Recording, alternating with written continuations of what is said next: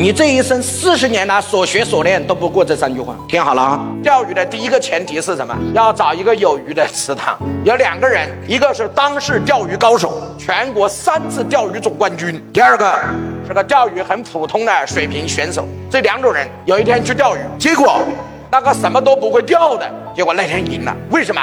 因为那个会钓的人，他的那个鱼塘一条鱼都没有，而那个不会钓的人，鱼塘里面鱼都饿了五六天了。所以。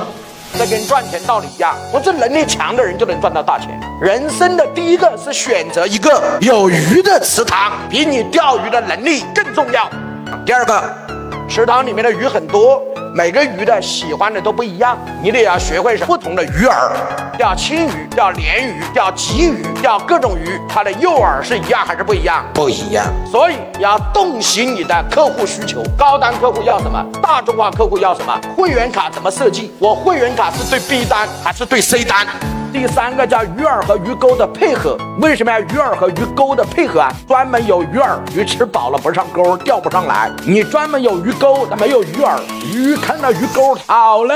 所以要把鱼钩包在鱼饵里面，首先得让鱼占便宜，你才能把鱼给钓上来，才能占到它的便宜。像我们有一个客户去外面上了一个课，上了一个引流课，回来把自己的做了个西饼呢，然后告诉大家，你只要一块钱就可以在我这儿拿三份，哇，一块钱，哇，好优惠啊！结果一个下午卖出去三千多份，他想通过引流，然后再让客户买他后面的九十九、三百九十九的后面的产品。不好意思，所有的客户买完那一块都走了，为什么？就跟钓鱼一样，只有鱼饵没有鱼钩，鱼把鱼饵吃完了是不会上钩的。哎，各位同意吗？所以老板当下明白，无非就三件事：第一，怎么找流量；第二，流量来了怎么变现；变现完了之后，用什么模式把它找到新的盈利增长点。如果解决三个问题，将会一往无前。各位老板是还是不是？